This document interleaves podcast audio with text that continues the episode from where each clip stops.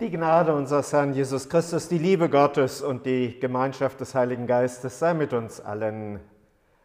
Amen.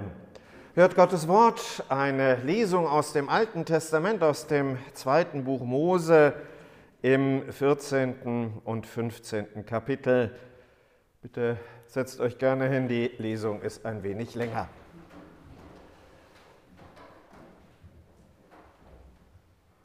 Es ist die Geschichte, die passiert nach dem Auszug aus Ägypten.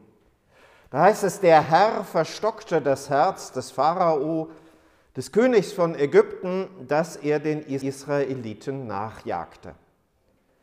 Aber die Israeliten waren mit erhobener Hand ausgezogen. Und die Ägypter jagten ihnen nach, alle Rosse und Wagen des Pharao und seine Reiter und das ganze Heer des Pharao und holten sie ein. Als sie am Meer bei Pihaherod vor Baal Zephon lagerten. Und als der Pharao nahe herankam, hoben die Israeliten ihre Augen auf und siehe, die Ägypter zogen hinter ihnen her. Und sie fürchteten sich sehr und schrien zu dem Herrn und sprachen zu Mose, waren nicht Gräber in Ägypten, dass du uns wegführen musstest, damit wir in der Wüste sterben? Warum hast du uns das angetan, dass du uns aus Ägypten geführt hast? Haben wir es dir nicht schon in Ägypten gesagt? Lass uns in Ruhe, wir wollen den Ägyptern dienen.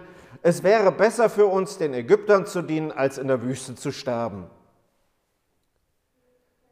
Da sprach Mose zum Volk, fürchtet euch nicht. Steht fest und seht zu, was für ein Heil der Herr heute an euch tun wird. Denn wie ihr die Ägypter heute seht, werdet ihr sie niemals wiedersehen. Der Herr wird für euch streiten und ihr werdet stille sein. Da erhob sich der Engel Gottes, der vor dem Heer Israels herzog, und stellte sich hinter sie. Und die Wolkensäule vor ihnen erhob sich und trat hinter sie und kam zwischen das Heer der Ägypter und das Heer Israels. Und dort war die Wolke finster, und hier erleuchtete sie die Nacht, und so kamen die Heere die ganze Nacht einander nicht näher.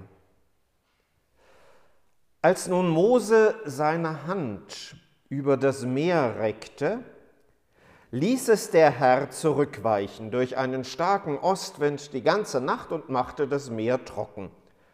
Und die Wasser teilten sich. Und die Israeliten gingen hinein mitten ins Meer auf dem Trockenen, und das Wasser war ihnen eine Mauer zur rechten und zur linken. Und die Ägypter folgten und zogen hinein ihnen nach. Alle Rosse des Pharao, seine Wagen und Reiter mitten ins Meer. Und das Wasser kam wieder und bedeckte Wagen und Reiter, das ganze Heer des Pharao, das ihnen nachgefolgt war, ins Meer, so dass nicht einer von ihnen übrig blieb. Aber die Israeliten gingen trocken mitten durchs Meer und das Wasser war ihnen eine Mauer zur rechten und zur linken. So errettete der Herr an jenem Tage Israel aus der Ägypter Hand. Da nahm Mirjam, die Prophetin, Aarons Schwester, eine Pauke in ihre Hand, und alle Frauen folgten ihr nach mit Pauken im Reigen. Und Mirjam sang ihnen vor, Lasst uns dem Herrn singen, denn er ist hoch erhaben Ross und Reiter hat er ins Meer gestürzt. Herr Gott, himmlischer Vater, schenke du uns deines Heiligen Geistes Kraft im Hören auf dein Wort durch Christus, unseren Herrn. Amen. Liebe Schwestern und Brüder, das ist erstmal gar keine Ostergeschichte. Da ist nichts von der Auferstehung zu hören und auf den ersten Blick weiß man auch gar nicht so genau, was hat das denn jetzt mit dem Osterfest zu tun? Was soll es damit zu tun haben, dass da, wie wir eben gehört haben, die Frauen am Morgen zum Grab kamen, das Grab leer fanden und diese Botschaft gehört haben, der Herr ist auferstanden. Er ist nicht hier. Er lebt. Diese Geschichte vom Durchzug durchs Meer ist eine Geschichte, die ganz bekannt ist und ist eine Geschichte von Rettung und Bewahrung. Vor allem aber, und ich glaube, das ist noch wichtiger an dieser Stelle, ist es eine Geschichte gegen Resignation. Es ist eine Geschichte, in der das wundersame Eingreifen Gottes die Leute aus der Resignation und aus der Verzweiflung herausholt. Wir kennen die Vorgeschichte. Also, das Volk Israel in Ägypten geknechtet, versklavt über Generationen hinweg und dann dürfen sie endlich, nachdem Gott ja auch schon mal sehr intensiv gehandelt hatte, dort ausziehen. Sie tun das mit erhobener Hand. Also, hey, jetzt haben wir es geschafft. Jetzt sind wir hier raus. Und dann kommen die auf einmal hinterher. Und die Bedrohung ist wieder da. Die Angst, die Resignation waren nicht Gräber in Ägypten, da hätten wir uns wenigstens ordentlich noch begraben können, aber hier in der Wüste, die werden uns noch nicht mal mehr verscharren. Niedergeschlagenheit. Keine Perspektive, keine Hoffnung. Vor sich das Meer, da kommen wir nicht durch. Hinter sich die Ägypter und ganz wenig Möglichkeiten noch irgendwie zur Seite hin auszuweichen. Einfach so diese Situation des Ich weiß nicht mehr weiter. Was soll denn das werden?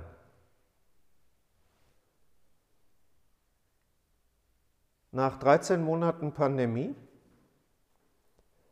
hat der Bundespräsident in seiner Osteransprache genau sowas denn auch mal gesagt, so eine gewisse Perspektivlosigkeit, so eine gewisse Hoffnungslosigkeit, die sich erkennbar breit macht. Angesichts von Leid und Not in unserer Welt und den ja nur sehr geringen Versuchen dagegen anzugehen, macht sich auch immer mal wieder Perspektivlosigkeit breit. Angesichts der Ungerechtigkeiten, die es gibt, dass Menschen in unserer Gesellschaft auch durch die sozialen Raster hindurchfallen, angesichts der Vergänglichkeit auch menschlichen Lebens. Dessen, dass man ja auch spürt, es geht nicht mehr so, wie ich das gerne hätte.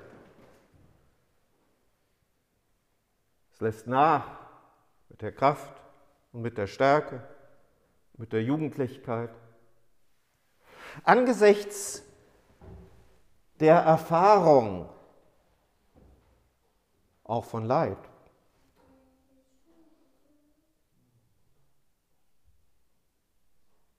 Ostern durchbricht es. Ostern durchbricht die Verzweiflung. Die Frauen, die da zum Grab kamen, die kamen da traurig und bedrückt. Die Jünger hatten sich zurückgezogen aus Angst aus Verzweiflung, aus Perspektivlosigkeit. Und da hinein diese Botschaft, der Herr ist auferstanden. Und auch wenn sie erst einmal, so wie es Markus berichtet, aus Furcht das noch gar nicht so richtig greifen konnten und davon nichts erzählt haben, es bricht dann doch heraus. Und sie kommen dann doch zu den anderen und erzählen. Und die Begegnungen passieren mit dem Auferstandenen. Und es geht in Freude und Jubel hinein und in das Erzählen. Das Eingreifen, das machtvolle Handeln Gottes durchbricht die Perspektivlosigkeit. Auch beim Volk Israel, der Weg ist frei. Die haben eine Perspektive, die haben eine Aussicht, einen Neuanfang, den Gott mit seinem Volk macht. Ostern, der Neuanfang, den Gott mit uns Menschen macht. Was uns bedrängt, was uns bedrückt, hat nicht das letzte Wort. Es geht um Leben statt Tod. Es geht um Ausrichtung. Es geht um Perspektive. Und interessanterweise waren es die Frauen, die das zuerst realisiert haben.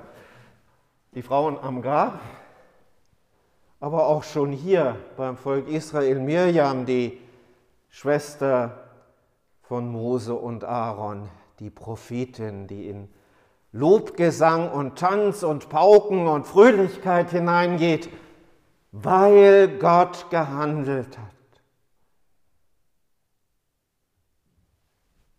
Es gibt eine Perspektive. Das, das dürfen wir uns immer wieder vor Augen stellen, von Ostern her. Vor Augen stellen lassen, Ostern öffnet den Weg zum Leben. Die grundlegende Veränderung geschieht durch das Eingreifen Gottes, den Neuanfang. Und wir dürfen leben im Licht des kommenden Tages. Und der Friede Gottes, der höher ist als alle Vernunft, bewahre unsere Herzen und Sinne in Christus Jesus. Amen.